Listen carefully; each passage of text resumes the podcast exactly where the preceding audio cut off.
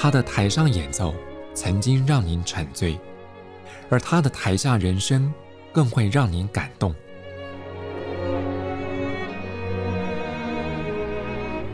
国家交响乐团爱乐实验室 Podcast 名家登场，有生命的音符只为您演出。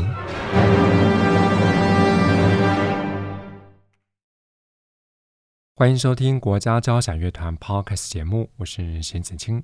对于国内爱乐朋友来讲，国家交响乐团在二零二二、二零二三的乐季规划可说是非常精彩。除了邀访到许多国际大师同台演出之外，乐团的国际巡回演出也是非常紧凑而且充实。在四月间的美国之行之外，紧接着在五月间。乐团要在音乐总监 Jun Murko 带领之下，要前往睽违两年多的日本演出。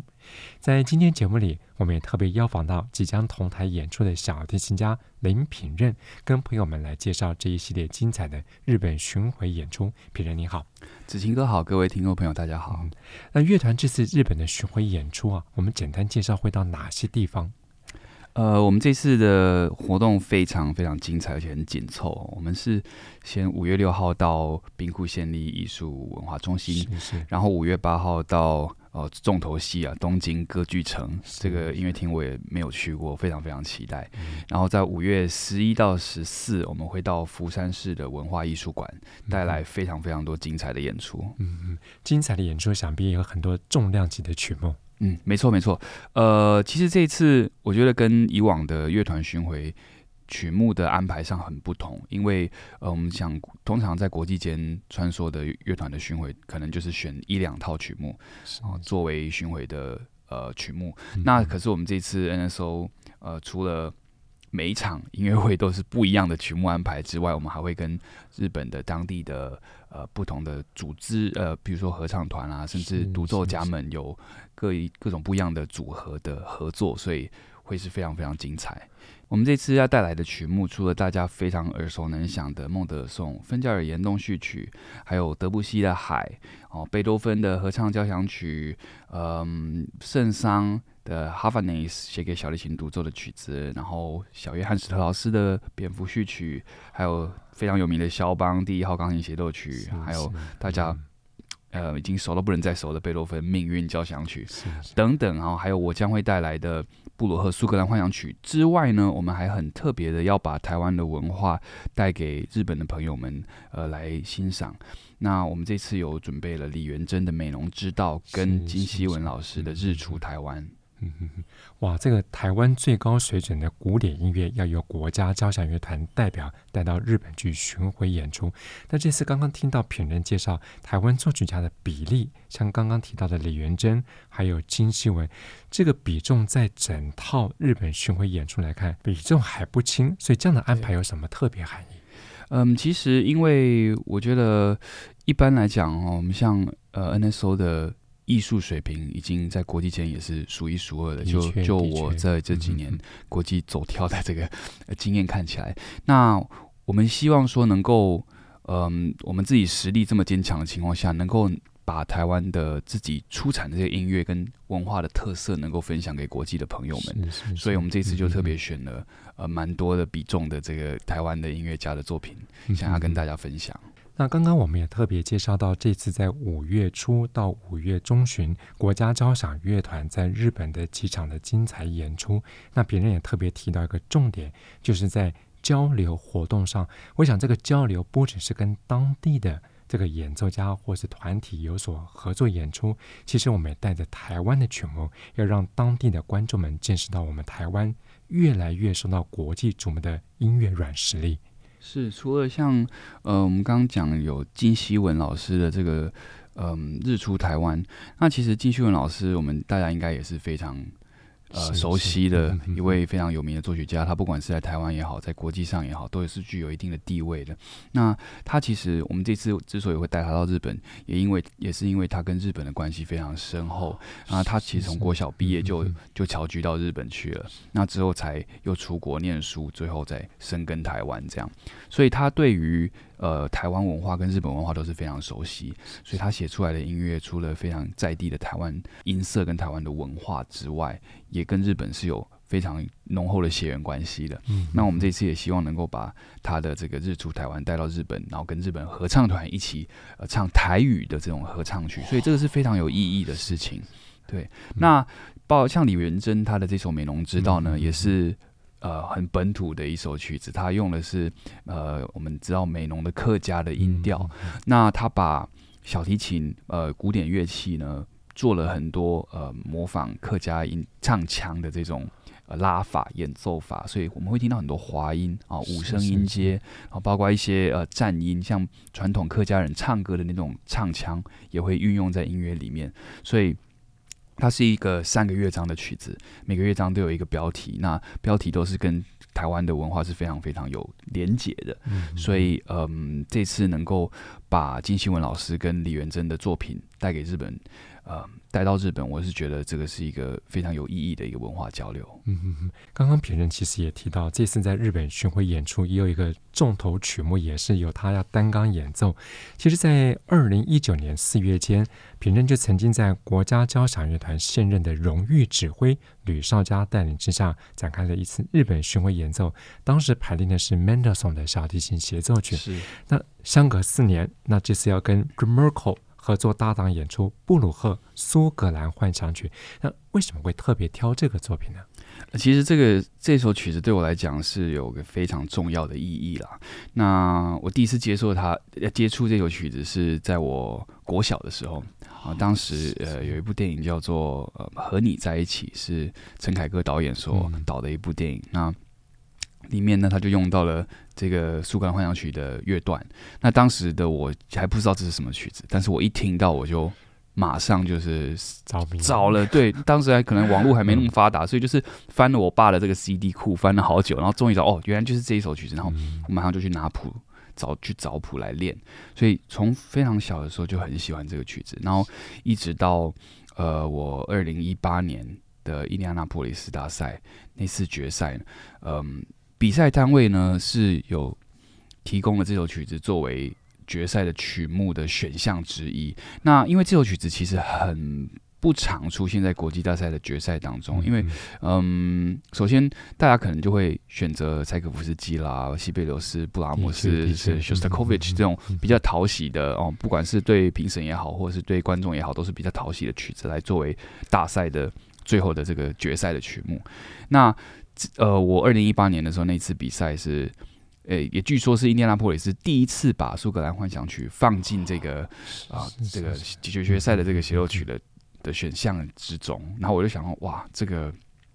因为我前一年呐、啊，就二零一七年才刚出了一场蛮严重的车祸，然后那那次那次啊，曾经也在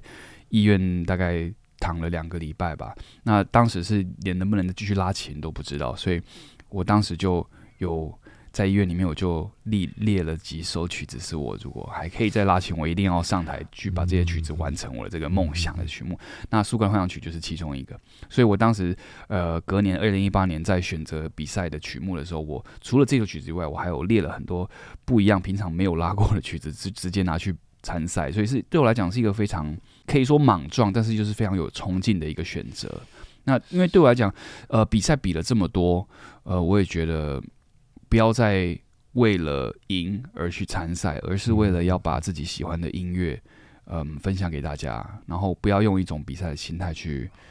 去上台，而是用一种享受舞台，然后找回当初呃热爱音乐的这种初衷的这种感觉。所以我就选了苏格兰幻想曲作为我决赛曲目，然后也非常荣幸的得到了金牌第一名，然后还拿到了最佳协奏曲奖。对，所以这首曲子对我来讲是一个嗯。陪伴我从小到大的很有意义的一首曲子。嗯、那当时，嗯，赢赢了比赛回台湾的时候，我记得我跟呃那时候的执行长顾文成，我们在聊天的时候就答应他说，呃，我在台湾的第一次演出这首曲子一定要跟 NSO。对，那这次是很有趣，是我们在台湾没有演出这首曲子，但是我们把这首曲子一起带到日本去演出给大家听，所以呃很期待能够跟日本的三个城市的呃。听众们分享，哇！从品任的这个学习成长，还有比赛，还有你的演奏经验过程当中，嗯、这首布鲁克的苏格兰幻想曲，它不只是一首音乐，还象征着很重要的生命意义。是，没错。嗯、那我们再回到这一次要去日本巡回演出啊，我们看到除了大编制的管弦乐团之外，其实也安排了一些室内乐作品。没错，我们在嗯。五月十一号到十四号的这个福山市文化艺术馆呢，我们它其实是一个音乐季，那它名字叫做福山国际音乐季。那其实是日本当地呢想要把这个城市啊打造成一个有一种艺术文化的一种呃这种氛围的一个城市，所以在这几天呢就会有很密集的音乐会的演出。那它是。我们所说的这个国际音乐季嘛，所以其实我们有代表我们来自台湾，然后还有来自世界各地的音乐家、独奏家，然后日本当当地也会有光岛交响乐团也会去。那所以，我就是刚刚有提到说，NSO 将会跟这个日本的音乐家还有其他国际音乐家，我们这个组合会打散，然后在一起合作，所以会有非常不一样的火花。那我们刚刚提到的这个室内乐演出，就是在五月十二号。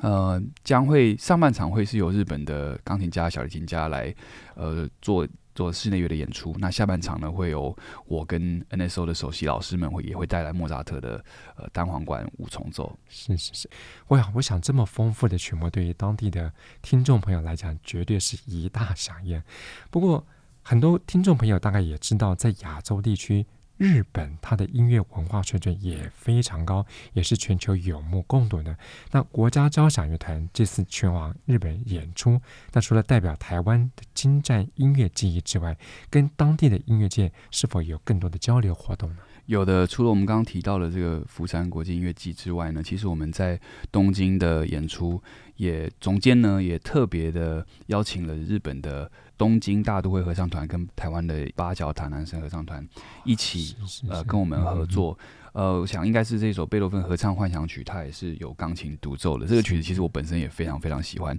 那我们其实也知道，这个曲子应该是贝多芬在他在他当时的发想，就是想要写一首有合唱团的。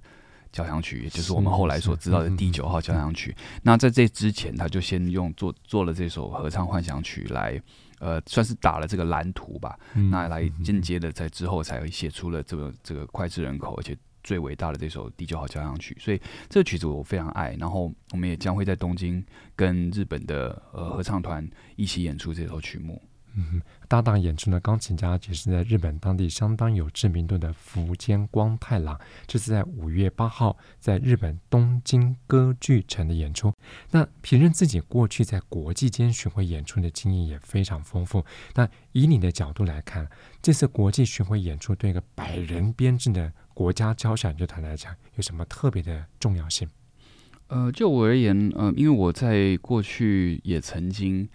代表呃休斯顿交响乐团，我也曾经在那边当过客席首席，然后我们当时也是到欧洲呃八个场地哦五个不同的国家做了呃巡回演出。我自己是觉得啦，呃就乐团本身而言，我们也是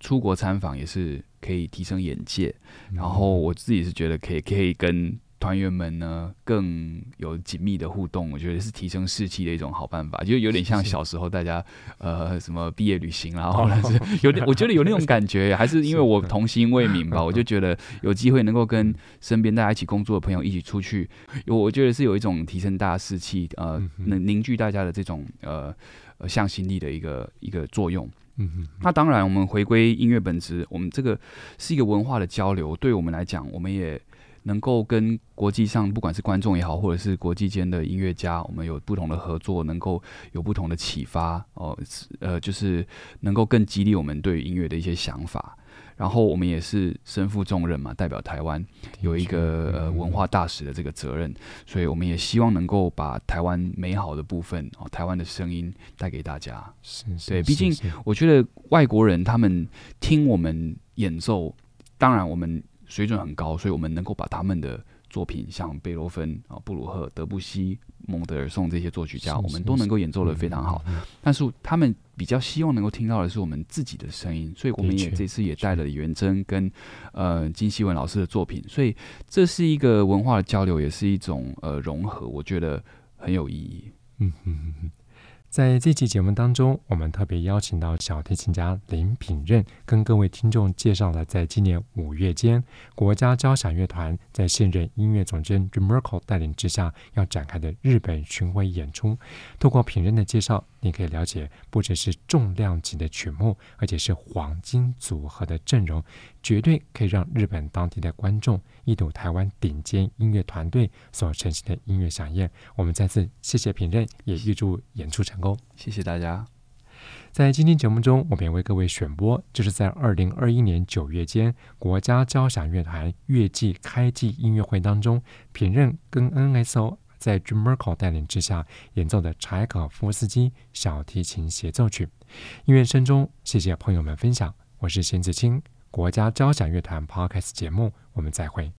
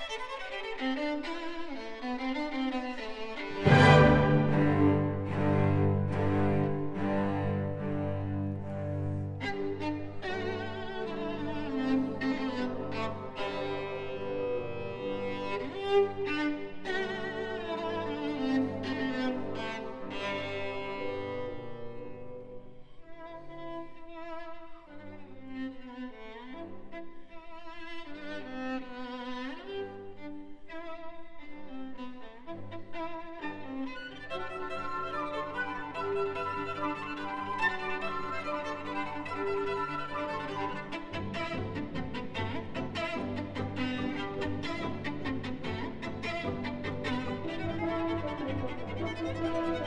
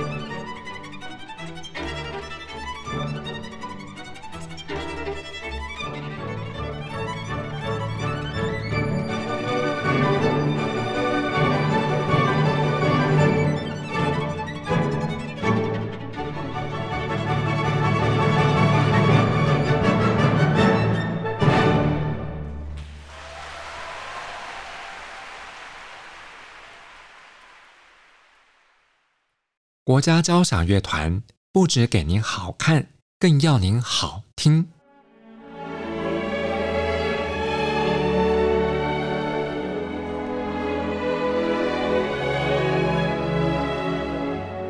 国家交响乐团独家精彩实况，原创 Podcast 节目，舒缓音乐，友善贴心，诚意十足。爱乐实验室 App 温馨登场，请上 App Store 或 Google Play 搜寻“爱乐实验室”。